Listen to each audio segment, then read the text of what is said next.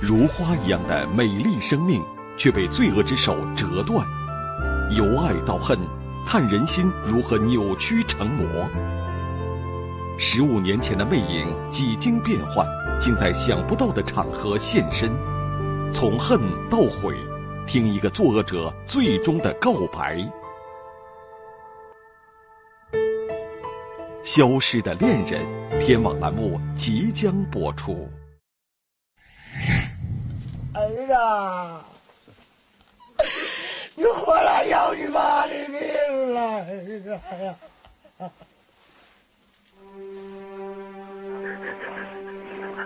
一个在绝望中挣扎的母亲，还有一个再也哭不回来的儿子。即使眼泪流干，悲剧已然发生。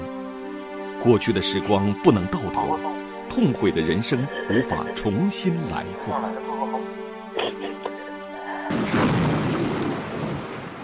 你咋能做这个事儿啊？啊！你把人家看了，你把你自己看了，儿啊！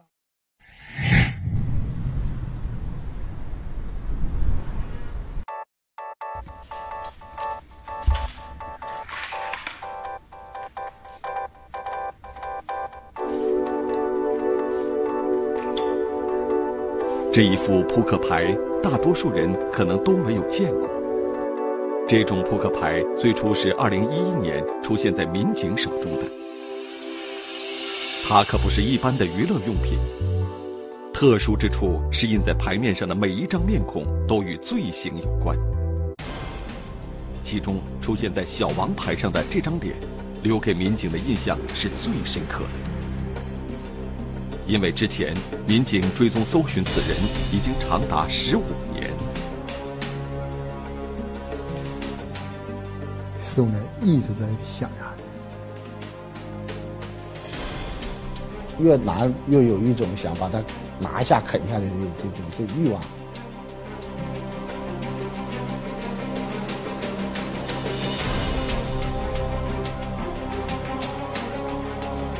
这个人要不抓获。我们就觉得不甘心。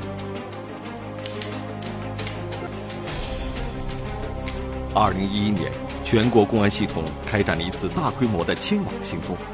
这时，辽源警方想出了一个新招，便于老百姓协助警方追逃，那就是制作一种专用的扑克，把在逃人员的照片都印在牌面上，发放给当地的老百姓，让老百姓看。还是印成扑克牌，让老老百姓在玩中都能看到它。发放这种特别的扑克牌，还真的产生了实际效果，很快就有各种线索反映上来，为警方的追逃行动提供了帮助。不过，印在小王牌上的这个人，却仍然没有一丝一毫的音信。十五年前的一件重大积案，像一块石头一样，始终压在民警心头。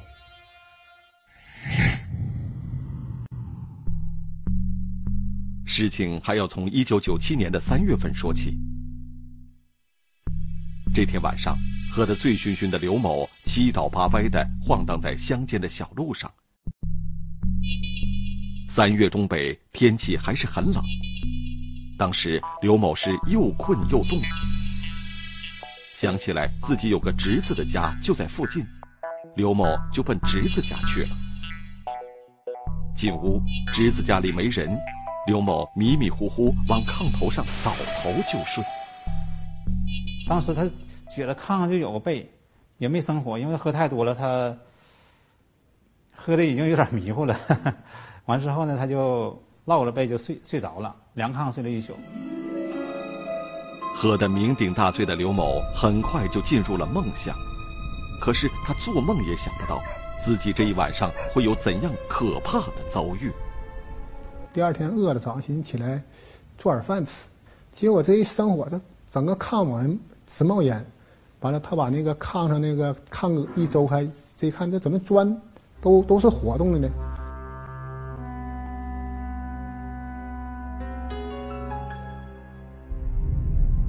就寻思把这个砖拿起来之后，嗯，我就是掏掏灰，就拿来之后呢，他用那个炉钩子一勾，从炕洞里勾出了一样东西，刘某一看吓得要死，他丢下炉钩子就往外跑，并立即报警。当民警赶到案发现场时，这炕洞里的可怕秘密令他们十分震惊。触动非常大，非常大，因为说以前没经历过。呃，刚当刑警时候一年多。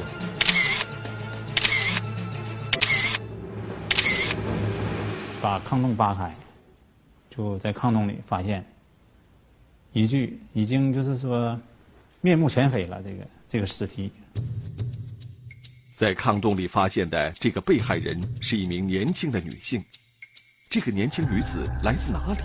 为什么会在这个地方惨遭毒手？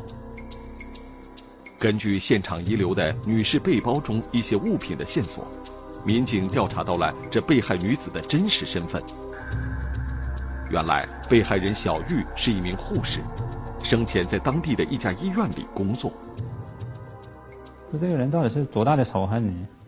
犯罪嫌疑人对这个被害人所下的手段非常残忍。一个小姑娘也不是说不至于给她这么大的仇恨呢。被害女子的尸体是在刘某侄子家的炕洞里被发现的，而这房屋的主人也就是刘某的侄子，名叫张东。啊，这样张东就有嫌疑，我们整个就开始查找张东，一查张东就是下落不明了。房主张东在案发后失踪，这个明显的迹象说明张东具有极大的作案嫌疑。在对张东的进一步调查中，警方查出了此人复杂的背景。原来，张东有着不止一次的犯罪前科。他以前因为盗窃被我们教养过，教养期间一年以后都有有个假期可以回家探亲。他在回家探亲后，管别人借了一辆摩托车，完他无证驾驶把人撞坏了，又给他按照交通肇事罪判了一年刑。被害人小玉跟张东到底有过什么瓜葛呢？这个被害人呐，都是和他有这个对象关系，处对象。想不到这个小玉曾是张东的女友，从处对象到被杀害，这之间小玉究竟经历了什么，不得而知。而张东的继父说，张东跟女友相处时表现出脾气相当暴躁。张东的继父曾经见证过一件令人惊悚的事情：张东在跟另外一个女孩发生争执时，就曾有过极端行为。听他舅说他俩吵吵，他舅说当时我没进屋，那听一啥呢？张东就要跟这女，好像这女不跟他。这期间听到他家厨房就就有声，完了听有人喊声，结果到厨房一看呢，张东把自己手指头剁下来了。在护士小玉被害案件发生的那段时间里，当地还发生了另一名女孩失踪的案件。警方获得的多方证据都表明，另一起失踪案同样也与张东有关。种种线索都指向了张东，他成为两起案件的重大嫌疑人。张东本人就结过两次婚，他婚姻挺不幸福的，有过两次失败的婚姻，还交往过两个年轻的女友。从种种情况分析来看，张东作案的动机应该是和情感纠葛有关。是什么使张东对女人产生那么大的仇恨？为什么在男人与女人的感情中隐藏了杀机？咱找他前妻跟他谈，他就像是不怎么相信女人似的，完还想跟女人处。悲剧就是把美好的东西毁灭给人看。正处在人生最灿烂季节的年轻女孩，就这样被剥夺了生的权利，就这样和世间美好的一切诀别。太可惜了，风华正茂。要是如果不被害的话，以后的人生路可能还很好。结果就在二十多岁就断送生命。被害者家属那撕心裂肺的痛苦压在民警的心头，十几年来竟然挥之不去。是这个人，他的姥爷，就当年我就印象特别深。到我们分局来找来了，说我我孙女死的冤了，都订婚了，马上我还没看到孙女结婚呢啥，你们公安局，我求你们把好把抓。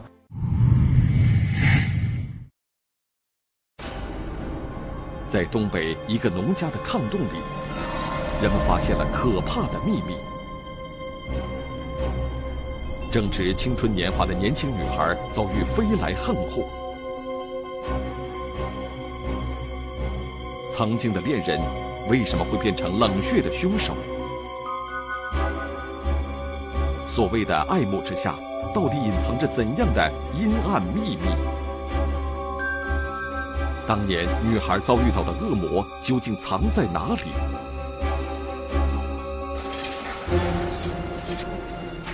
十五年前的线索还会延伸到多远的地方？消失的恋人，天网栏目正在播出。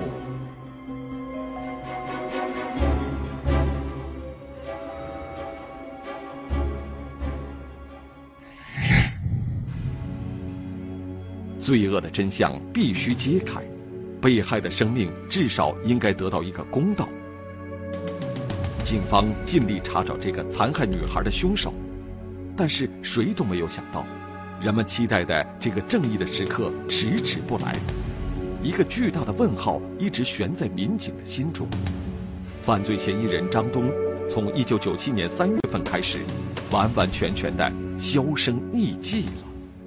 当年发案后吧。咱们公安机关也投入了大量精力人力，对其这个进行抓捕追捕，呃，但是由于当年受一些这个咱们条件限制，也也一直没有这个好的线索。这些年，警方一直没有放弃对张东的追捕，一有线索就跟进。工作中的辛苦艰难不算什么，只是一想到犯罪嫌疑人还逍遥法外。想到受害者家属的痛苦，民警就感到心中难以承受。我们一直就觉得欠啊。犯罪嫌疑人张东的罪行和受害者的悲剧都被定格在了这本案件档案中，这一切也始终存放在办案民警的心里，不曾忘却。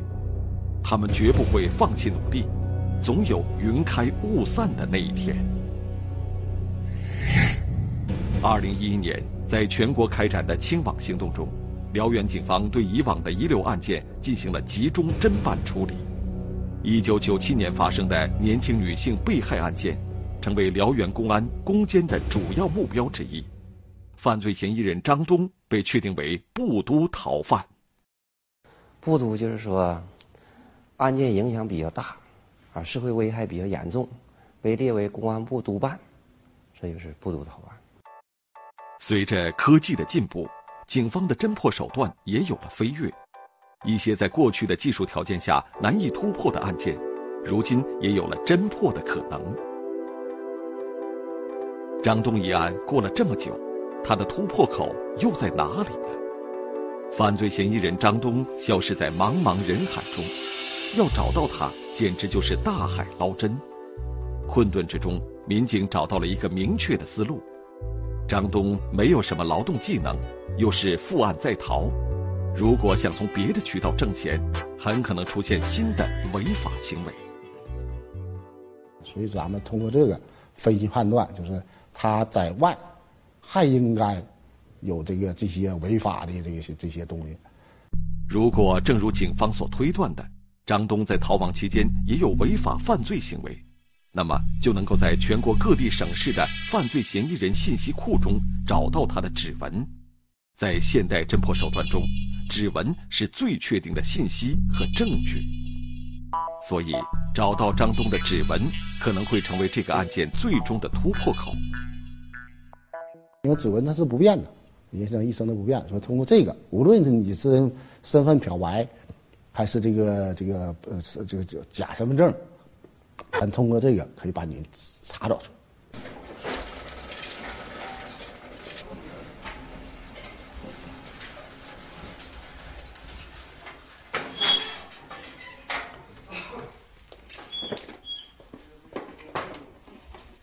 先取到张东当年在辽源留下的指纹，警方再将指纹传送到全国各个省厅的指纹资料库中进行比对。如今用电脑进行指纹比对，将以前人工比对不可能做到的事情，轻而易举的就实现了。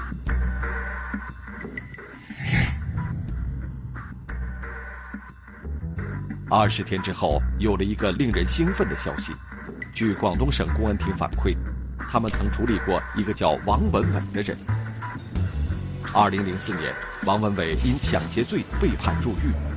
而王文伟的指纹和张东指纹的重合率超过了二十年，这一结果意味着什么呢？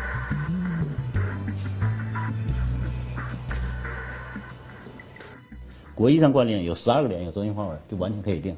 如果说是十二个脸，就是能有重复的概率是啥呢？得有一一百二十亿人口当中能出现一个重复的，这是十二个点。如果是变成十三个点，可能就是二百四十亿了。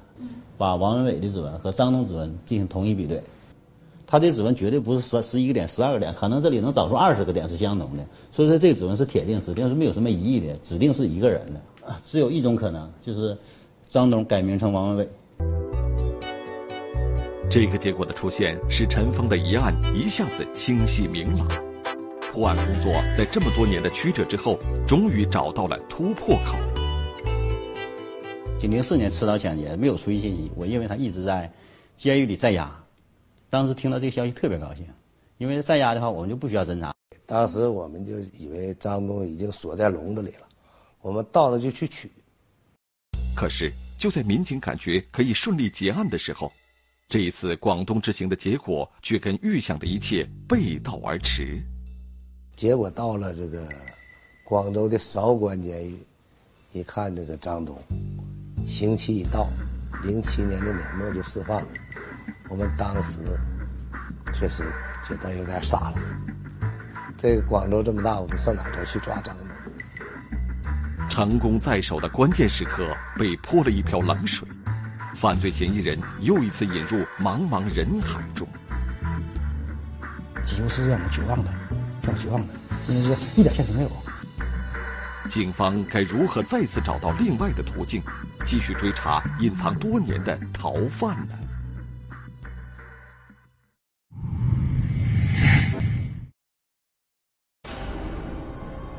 多年前发生的女孩被害案件，在当地引起了广泛的关注。令人难以理解的是，凶手竟然就是女孩曾经的男友。由于神奇的电脑指纹比对技术，警方的追逃工作有了一个质的飞跃。眼看大海里捞到鱼，忽然一切又从零开始。脱了钩的鱼从哪里再捞回来呢？嫌疑人到底藏身何处？又为何能隐身多年呢？消失的恋人，天网栏目正在播出。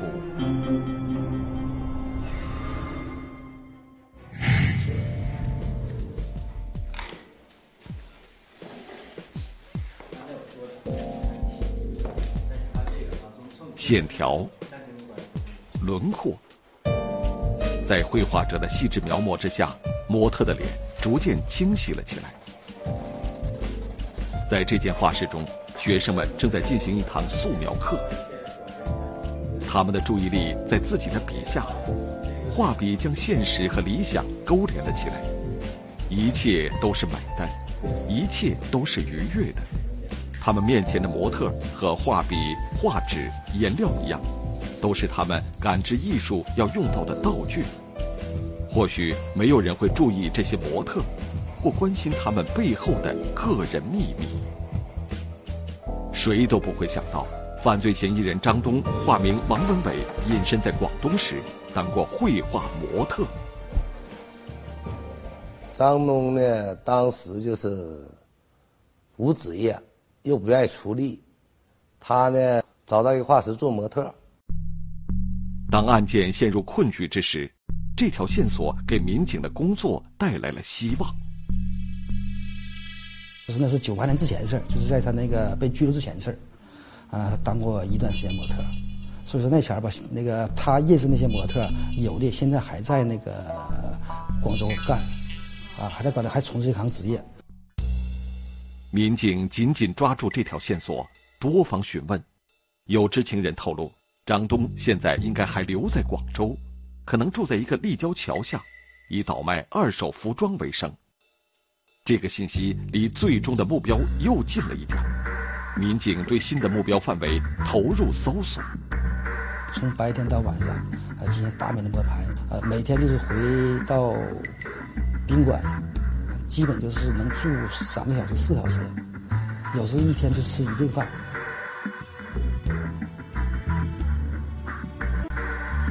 一个区一个区的搜索，一个桥洞一个桥洞的寻找，每天的辛劳都不算什么。可是民警最揪心的是，二十多天过去，张东依然不见踪影。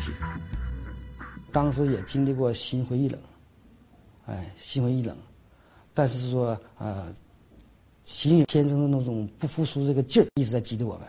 越难抓的逃犯，越想把他抓到位。前方的抓捕小组进展艰难，留在家里的专案组也在苦苦等待消息。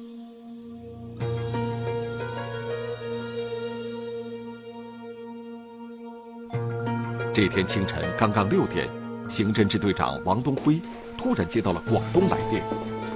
这些日子，广东的搜捕小组每天都会和家里通通气，说说工作的情况，但一般都是晚上打电话过来。这一次清晨响起的电话，是否会带来不一般的消息呢？结果打电话，啊，他们也是非常兴奋，说抓到抓到，我就问这个，紧接着我就问了几遍，就是是确认吗？是不是本人呢？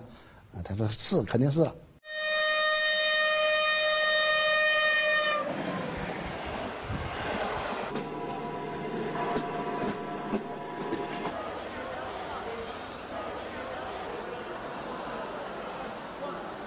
火车载回了逃亡十五年的布都逃犯张东，也载回了公平和正义。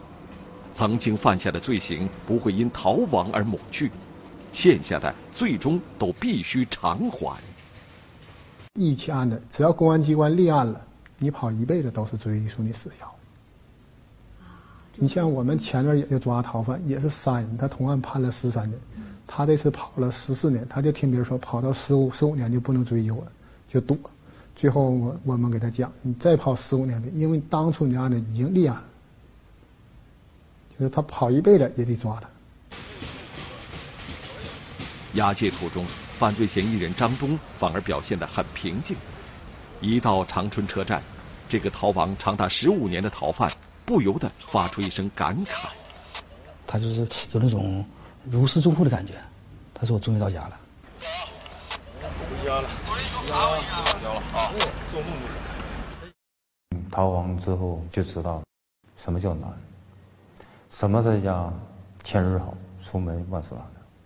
就是他过得人不人鬼不鬼的生活，但是我抓我们抓他之后，他说是，他说这件事当时做了，啊一直在跑，但是你今天通过你们抓我之后，我心落地了，我该做的，我所受惩罚的，我都承担。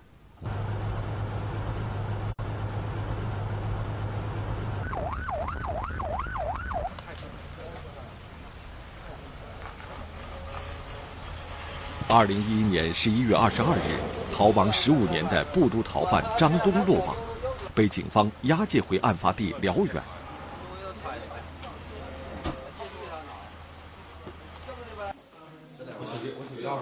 把你东西都拿了，把你们监狱拿了。对于自己所犯下的罪恶，张东并不回避。当时他到底为什么要以那么残忍的手段杀害跟他相处过的女孩呢？我说你不说咱俩结婚了，也给我生个儿子吗？他说我 订婚了。我说我说你订婚？我说你拿订婚了骗我？他说真订婚了。之后，他向另一个女孩的表白也遭到了回绝。两个女孩的拒绝，在张东偏执的内心中都幻化成了对他的欺骗。最终，他残忍地做下了当时震惊整个辽源的命案。他当时想报复报复女性。在他心目当中，就是说，他就是说，女人都对他不好。张东有过两次失败的婚姻，在这之后和几个女友之间的交往也矛盾重重。感情的不顺利，在他的心里形成了一个阴郁的黑洞。他认为对人很好，结果人不愿意跟他在一起的时候，他就产生了恨。对其没有好感，说那个女性总欺骗他。婚姻的失败，感情的挫折，这些人生的灰暗经历，人们难免遇到，却绝不能成为恶行的借口。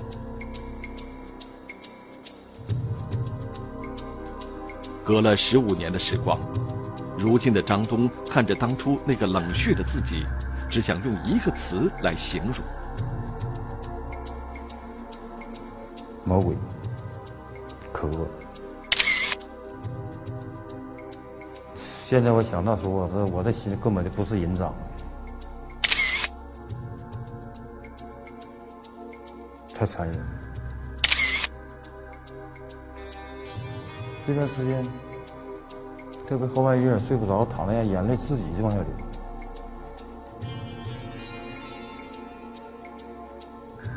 不是我心痛。而是人家心痛。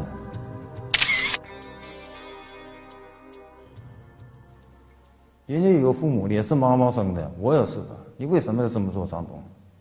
我他妈死死死死一万次也该死。如果十五年前面对受害者，张东的良知不曾泯灭，他就不会成为悲剧的制造者。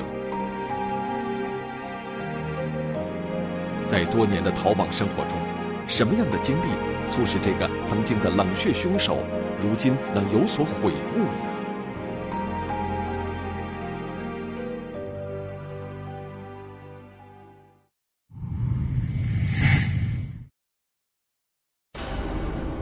正值青春年华的女子惨遭毒手，凶手竟然是曾经交往过的男友。警方历经多年苦苦追查，终于将作案者绳之以法。改头换面十五年，痛苦逃亡十五年，罪孽难消，痛悔已晚。当来到人生尽头的时候，犯罪嫌疑人又会生出怎样的感慨？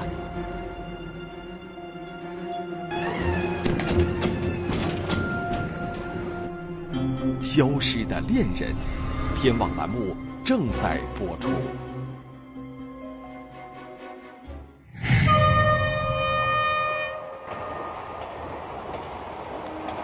十五年的逃亡时光，也是十五年的忏悔岁月。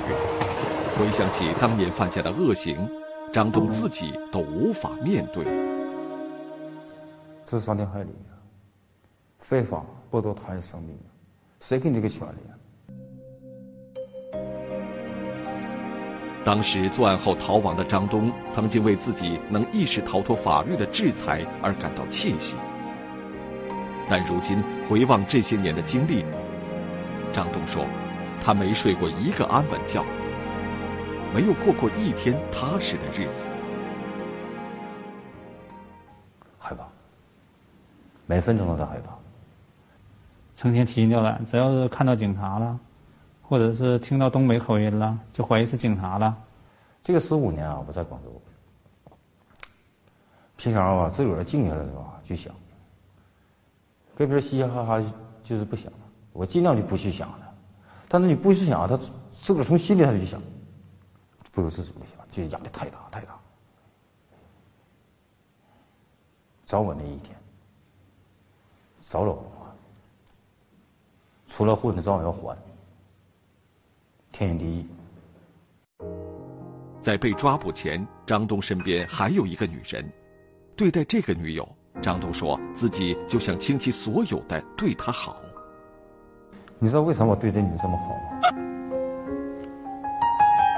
我就想，对不起别人的女人方面，从她身上给她找回来，帮她身上补偿。我是在她身上是抱着一种图罪的心理。现在的张东自知罪孽深重，只等着早日认罪伏法。在他心里还有放不下的，那就是自己十五年没有见过面的两个女儿和年迈的母亲。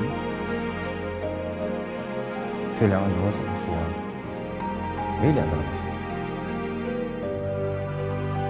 说，不会。对母亲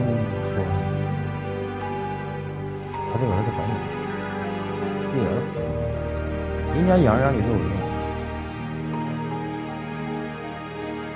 我妈养我那个儿子，连他丢没了。张东如今才体会到，对他人的残忍，最终也造成对自家亲人的伤害。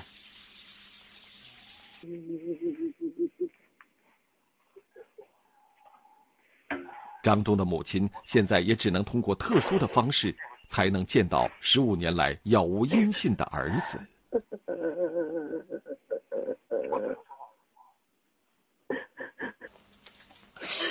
有啥大不了的事儿，你咋能做这个事儿啊？啊！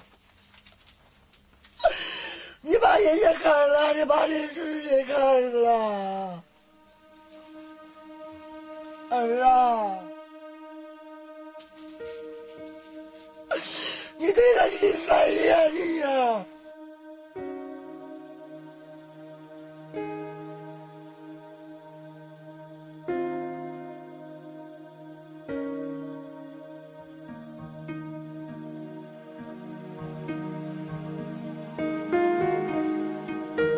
我没什么话说，我只能说这句话：就我死，也补偿不了人什么，补偿不了人家的心里的打击。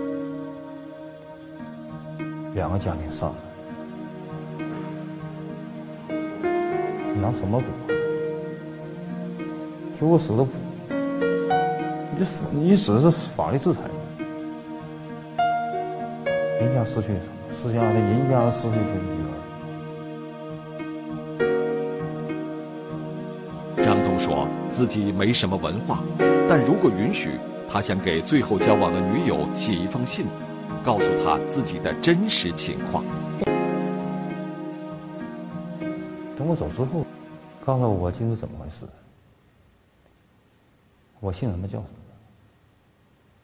哪一年出生的，告诉他，让他找个本分人吧。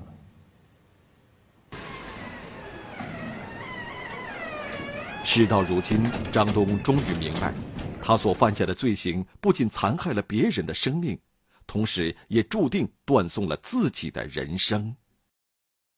人呢，人生很短暂的，八八十年，任何人都是。珍惜自己，更加珍惜别人。我就没珍惜好，超级的混蛋。我总说，时间能倒转多好。时间能倒转多好，这就是如今张东反复念叨的一句话。但一切都已经无法逆转。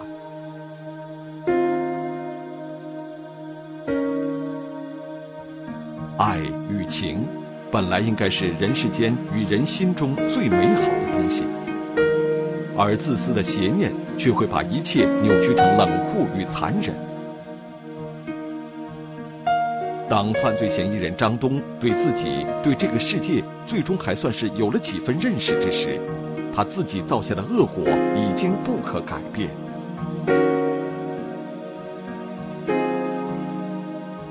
但愿张东的哀叹与痛悔能够打动像他一样走在危险人生路上的人，早一刻觉悟，就多一点希望。人生可贵，生命无价，为这个世界多多留住宝贵的人心和宝贵的生命吧。